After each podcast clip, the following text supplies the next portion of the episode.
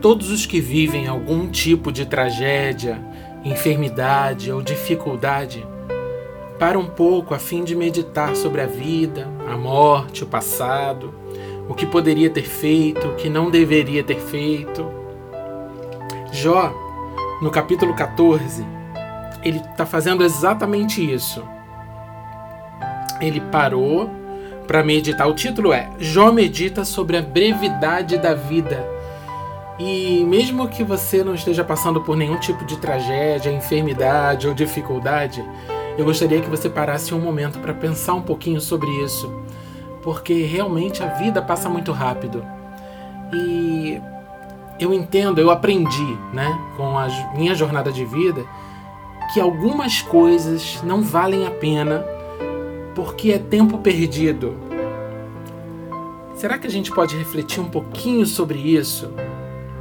Será que a gente pode valorizar mais o tempo que temos e investir positivamente enquanto o temos?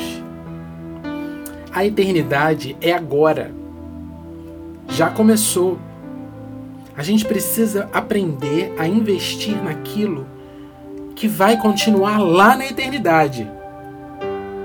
Perder tempo com aquilo que a gente não vai ter no céu, não vai ter lá na eternidade não tá com nada, não, não faz parte de nós, não pode mais fazer parte do nosso dia a dia. E investir em quê? Então, o que, em que eu vou investir?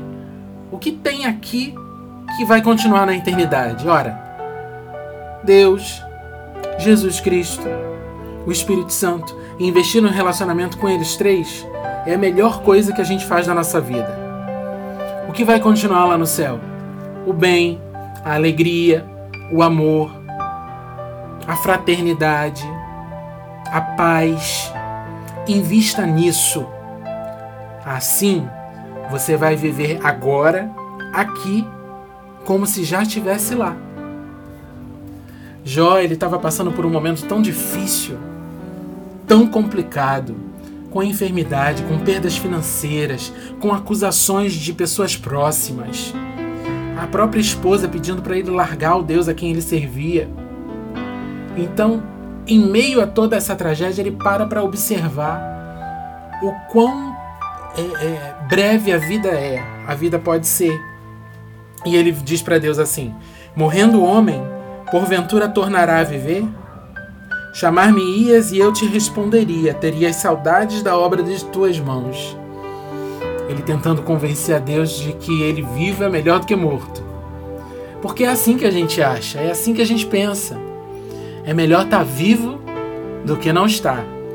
Agora, o melhor ainda é estar vivo, investindo positivamente no tempo que a gente tem aqui nessa terra.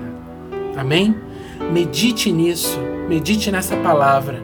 Mude as atitudes, mude pensamentos, transforme o que for necessário, abra mão do, da, da, da, característica do, da, da tua personalidade que seja necessária abrir para que você viva uma vida de, de, que vale a pena ser vivida, sabe?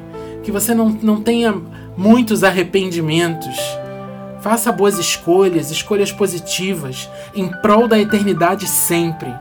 Se você guardar isso no teu coração, a eternidade já começou, você começa a pensar melhor nas atitudes a serem tomadas. Guarda essa palavra no teu espírito. Deus te abençoe.